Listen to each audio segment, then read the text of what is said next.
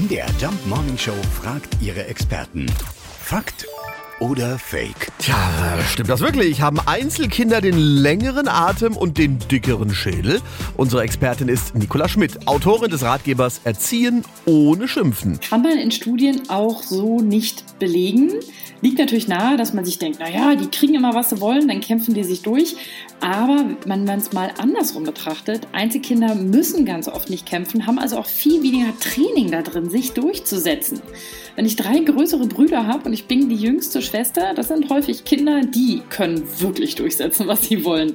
Während ein Einzelkind, was immer hört, na ja, und äh, jetzt warte doch mal, ist doch alles nicht so schlimm, wir machen das für dich, die lernen auch nicht, sich durchzusetzen. Also auch in dem Fall wieder eigentlich eine Frage der Erziehung. Also es ist ein Fake. Einzelkinder sind nicht generell durchsetzungsfähiger als Geschwisterkinder. Auch hier kommt es, wie so oft, auf die Eltern und das Umfeld an. Fakt oder Fake? Jeden Morgen um 5.20 Uhr und 7.20 Uhr in der MDR Jump Morning Show mit Sarah von Neuburg und Lars Christian Kade.